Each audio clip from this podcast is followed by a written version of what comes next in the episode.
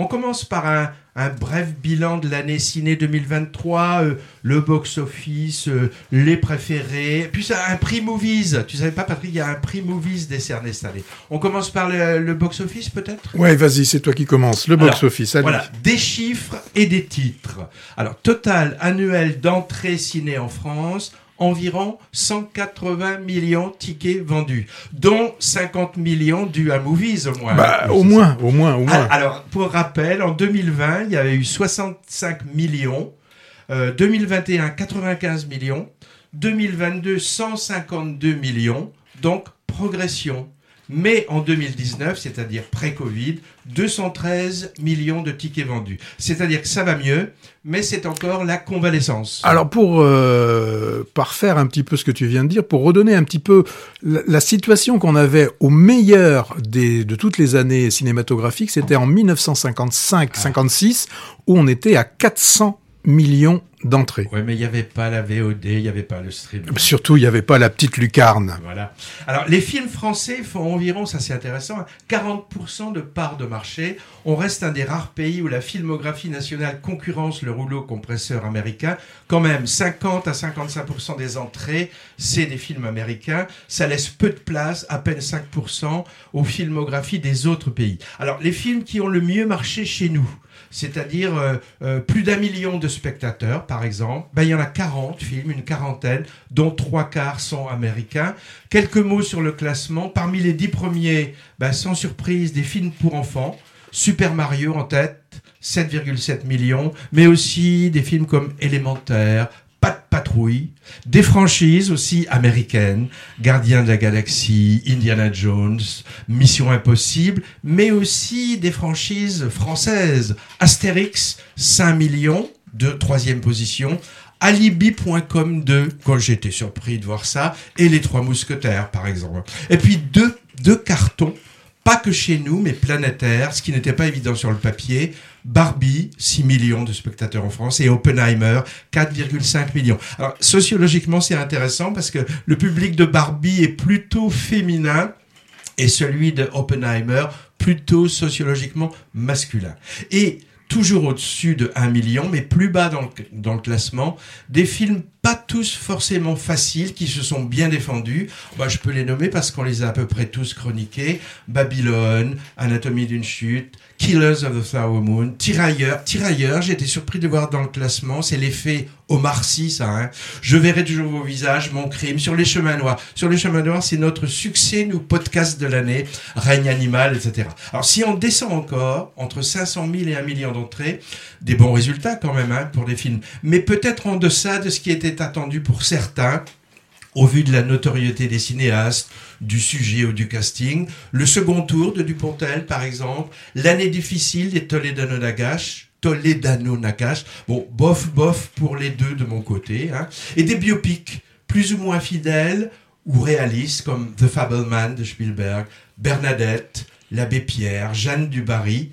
Et puis aussi, entre 500 000 et 1 million d'entrées, des surprises aussi. Succès de bouche à oreille, comme Sage Homme, ou Le Consentement, boosté par TikTok, et qui n'a d'ailleurs pas fini sa carrière, ou La Tresse, euh, encore à l'affiche également. Hein.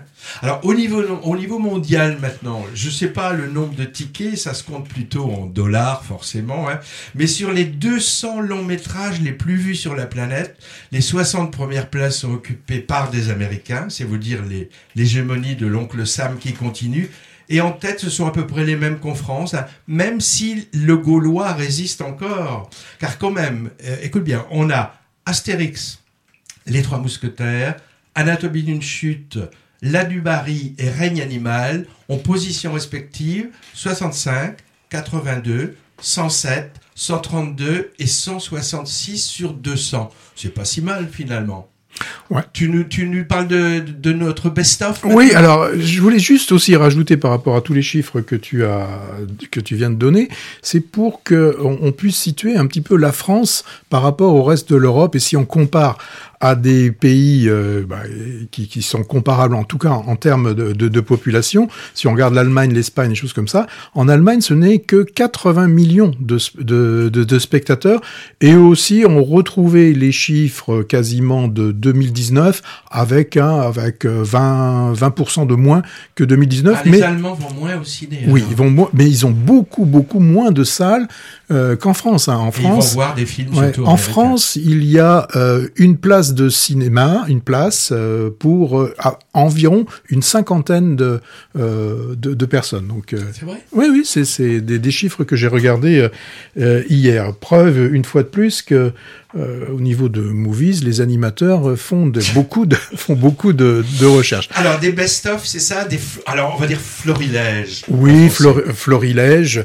En tout cas, on peut aussi appeler ça les, les films qu'ont qu préféré euh, les auditeurs euh, de, de movies et, et forcément, enfin forcément, non pas forcément, mais euh, on a nous aussi les grosso modo les, les, les mêmes films. Alors euh, est-ce que je, je, je, vais commencer plutôt vers le bas. Donc déjà, je remercie, on remercie tous les auditeurs qui nous ont envoyé euh, leur euh, florilège, leur florilège.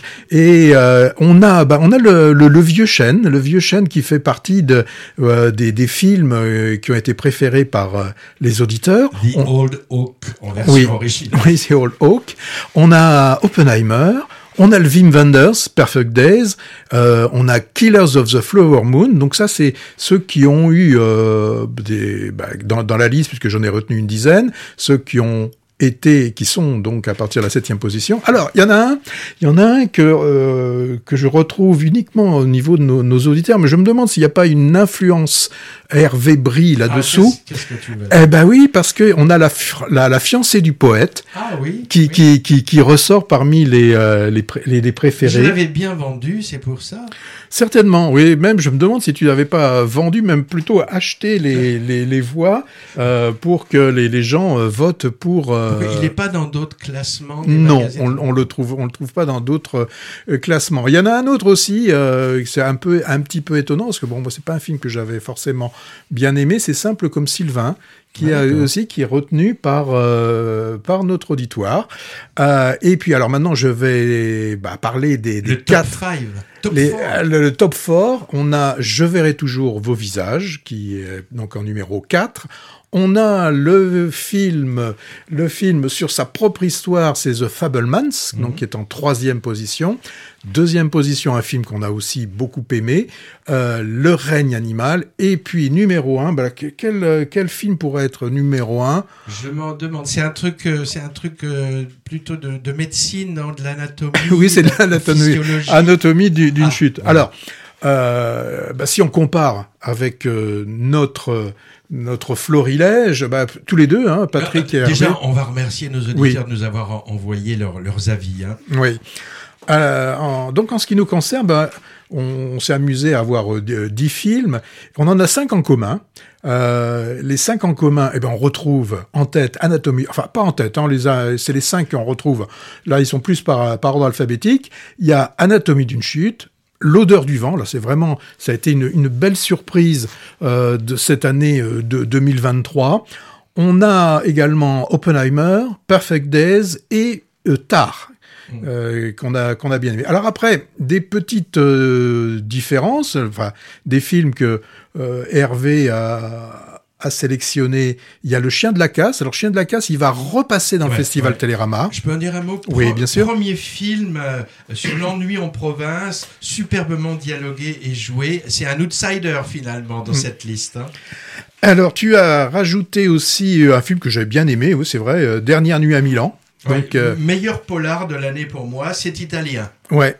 Euh, moi, je, je l'ai pas vu. Tout le monde l'a vu, et je pense que si je l'avais vu, je l'aurais mis euh, dans la liste parce que quand je alors vois tous les résultats, eh ben, eh ben, je vais, je vais profiter du, du festival euh, Télérama pour aller voir. Je verrai toujours vos visages que je n'ai toujours pas vus. Okay. Et puis il y en a un autre que j'ai pas vu parce que c'était par manque de temps, mais j'irai le voir bien évidemment.